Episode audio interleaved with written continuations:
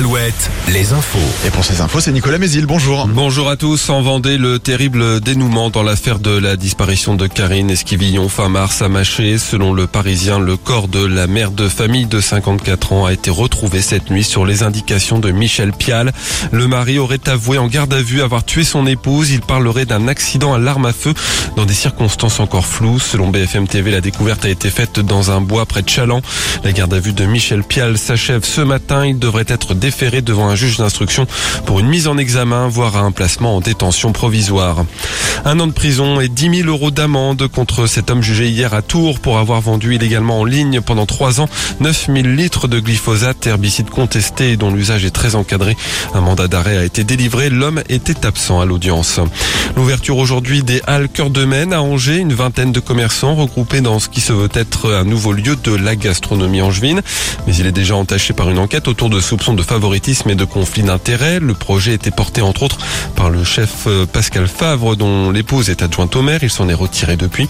Et autre polémique, la présence de l'élevage Les Blancs de l'Ouest dont les responsables sont accusés d'avoir des liens avec euh, des milieux identitaires angevins dont le groupuscule L'Alvarium dissous en 2021. Des syndicats et des associations appellent d'ailleurs à manifester ce soir à 18h30 devant les Halles. La flambée des prix à la consommation devrait se calmer d'ici à la fin de l'année selon l'INSEE. L'inflation qui s'élevait à 6% en janvier devrait atteindre 4,4% en décembre prochain. Euh, La hausse des prix de l'alimentaire devrait notamment euh, se calmer sans pour autant s'arrêter. Le foot, troisième journée des éliminatoires de l'Euro 2024. L'équipe de France affronte Gibraltar ce soir au Portugal, coup d'envoi de la rencontre à 20h45. Le début ce vendredi de la troisième édition du festival Nature is Bike à Angers. Trois jours d'animation autour du Gravel avec des épreuves sportives et un village vélo. 4000 visiteurs sont attendus. Des orages parfois violents ont touché l'Anjou hier après-midi. Une quinzaine d'interventions pour les pompiers euh, dans le Maine-et-Loire où euh, les orages ont été euh, violents dans la région d'Ombré d'Anjou et l'Aglo d'Angers.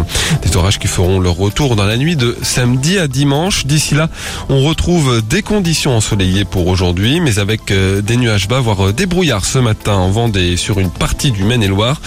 Nuages qui resteront d'ailleurs plus nombreux cet après-midi dans le ciel vendéen jusqu'en Maine-et-Loire avec quelques gouttes possibles. Des maxi 24 à 29 degrés.